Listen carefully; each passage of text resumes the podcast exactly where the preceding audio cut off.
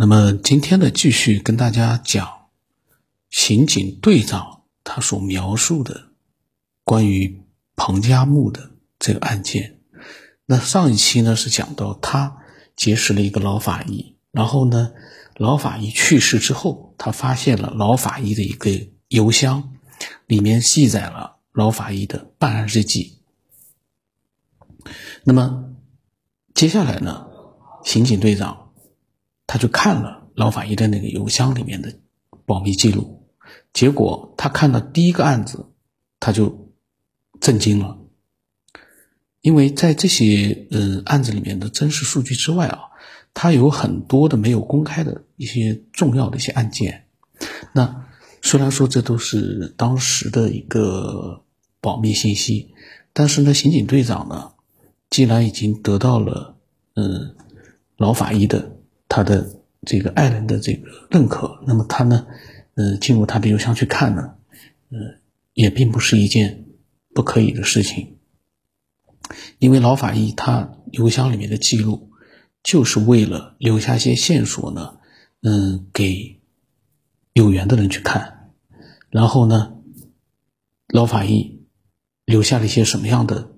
让他吃惊的文字呢？那么下面就开始做一些描述。我这样，我把一些无关紧要的这些枝枝叶叶，我把它会呃酌情的会把它删除掉。呃，我呢就是讲述的主要是这个呃故事的一些主干。为什么？因为这个呃关于彭加木的这个事件版本非常多，我讲过了。然后我每一次录制的时间都有限，保证在十分钟左右。所以呢，如果说拖得太久的话，我可能。会录很长时间，那就没必要了。我们干脆一点，不要拖泥带水。那么这个老法医呢，他说呢，就是他叫老邓，他呢，嗯，第一个要说的案子，他记录的案子就是罗布泊的干尸案。然后他说这个案子呢，有太多的诡异的传闻，但是没有一个传闻接近真相。我先要说明一点啊。就是这篇所谓的呃刑警队长老法医，这个一层一层的，其实呢，这整个的一个版本呢，未必是真实的版本，呃，极有可能呢，也是杜撰出来的，而且呢，嗯，杜撰出来的成分呢比较大。这个呢，我要实话实说，我嗯讲彭加木的故事，每一个版本都讲了，目的我在前面讲过了，我们是通过每一个版本，我们看看。嗯，从这些版本里面，我们能不能发现一些漏洞，活跃下思维，并不是说，因为这个是无解的一个案件，到目前为止没有明确的答案。那么，在这样一个无解的情况之下呢，我们就可以稍微的开放一点，思维开放一点。那么，它的各种各样版本，我们就算明知道它是假的，但是因为它写的非常真实。那我们不妨看一看，看看他的这样一个描写里面，我们能不能找到漏洞？因为你如果啊是杜撰的，就一定能找到漏洞。我们可以去尝试的，一个个的去排除这样的一些版本。但是呢，这个版本里面所讲内容呢，有的比较真实，蛮有意思的。那我们就顺便娱乐一下。那么当时呢，嗯，老法医的记录里面说，就是说。非常诡异。然后那个时候是二零零六年的四月十六号，那老法医呢接到一个有关部门的电话，这个电话呢，当时他接到之后呢，他就非常吃惊，因为呢，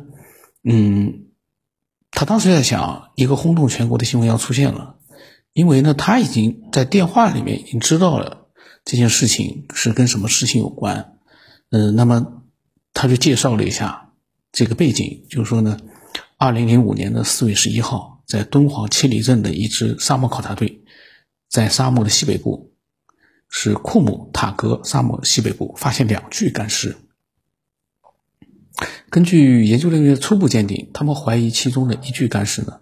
是神秘失踪的那个科学家。呃，他没有现开始现在还没有说明，他只说神秘的科学，但其实就是彭加木讲的就是彭加木。那么他说，由于技术原因呢，他们没有办法。完成 DNA 的身份鉴定，然后呢，嗯，这两具干尸呢也被送到了甘肃省的敦煌博物馆，呃，但是呢，他们对外声称呢，只是发现了一具干尸。这里面有一个问题，就是说他是很详细的描述了干尸在哪里发现的，干尸运到哪里。其实呢，嗯，从就是说判断真假上面来讲呢，很容易判断，因为它有具体的时间地点。那其实呢，如果真的要去判断的话，嗯，有条件的这种机构或者部门真的要是去判断，很容易去判断。但是我们呢就不去判断了，因为这些事情呢，我们要在它的一些具体描写的细节里面，我们看看有没有漏洞。没有漏洞，那说明它是一个很好的故事。如果它是假的话，那么，嗯，然后呢，他说呢，为什么只声称发现了一具干尸呢？他说这也不是什么阴谋，这个是他说国家呢值得信赖的。只不过呢，嗯，当时发现干尸的时候呢，已经有人把消息传了出去，那么。很多人就开始猜测这个干尸是不是就是彭加木的干尸，因为呢，那个彭加木和一些科学技术有关，那涉及到保密性以及很多的不确定的因素，所以呢，他们就隐匿了两具干尸的这样的一个发现，只说呢发现了一具干尸，然后啊，嗯，所以呢，他接到这个电话时候，根据这个背景，他就。知道了一些事情的经过，因为电话里面跟他讲了，当时呢要求他跟北京的另外一个法医到敦煌去，那他也知道这件事的重要性，所有的人都在关心的干尸的身份。如果经过鉴定发现那具干尸真的就是彭加木，那么